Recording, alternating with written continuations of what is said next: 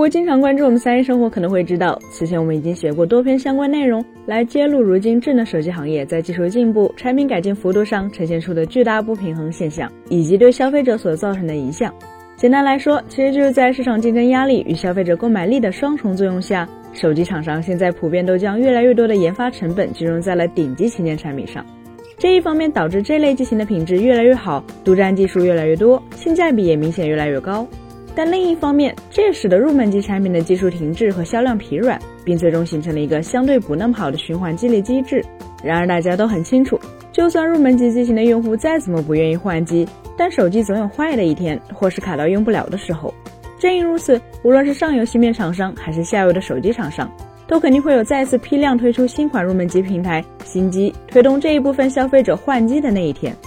比如说，就在近日，联发科方面就发布了一款新的面向入门级市场的移动平台 Helio G36。查询联发科官网会发现，他们此前已经推出过两款定位相近的入门级移动平台，一款是 Helio G35，另外一款则是 Helio G37。两者均基于十二纳米制程，具备八核二点三 G 赫兹的 Cortex A53 CPU，PowerVR G8320 GPU，支持 eMMC 五点一闪存、四 G 网络以及最高两千五百万像素的 ISP 配置。对比这两款产品，会发现它们的区别仅限于 Helio G37 能兼容九十赫兹高刷屏，且拥有版本更新的游戏优化技术。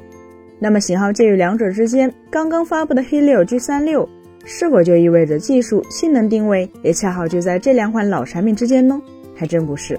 首先在制程架构上，Helio G36 依然基于十二纳米制程，也同样使用了八核 Cortex A53 CPU 以及 PowerVR G8320 GPU，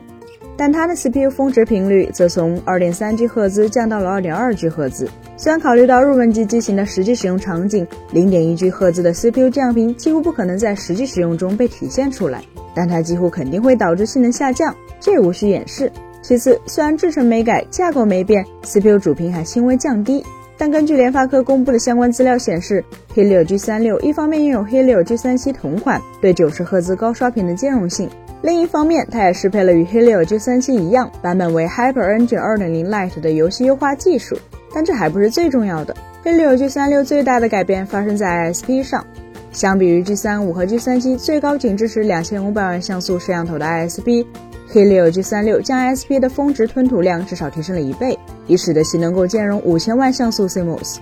而且大家要知道，虽然 Helio G35 理论上最高能够使用两千五百万像素摄像头，但实际上配备这款主控的机型，为了降低成本，使用的还是一千三百万像素极其古老的 CMOS 方案，甚至还有部分机型干脆用上了仅八百万像素的古董级主摄。影响效果也就可想而知了。现在的情况就是，一方面九十赫兹 720P 的高刷屏成本已经进一步降低，另一方面以三星 JN1 为代表，最新一代的超小型 CMOS 也将五千万像素主摄的体积和成本门槛拉低到了即便是入门机也可以承受的地步。于是乎，联发科选择在此时推出新款入门级移动平台，且着力强调支持九十赫兹高刷屏与五千万像素主摄的意图，也就不言自明了。与其说这是联发科在自夸新主控的功能改进，不如说其实是在提醒手机厂商，今年的新款入门机理应普及九十赫兹高刷屏和五千万像素。诚然，这样的高刷屏并不够高清，色彩素质也很难称得上优秀。这样的小底五千万像素，也注定无法与类似 IMX 九八九那样的一英寸旗舰 CMOS 相提并论。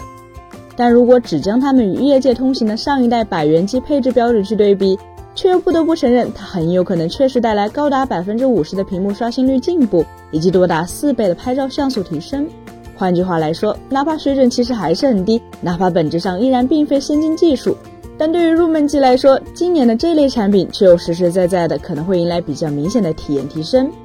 那么问题就来了，大家会为这类产品买单吗？本期视频就到这里了，更多精彩大家可以关注我们三一生活的官网或全民奶桶账号查询更多信息。咱们下期再见，拜拜。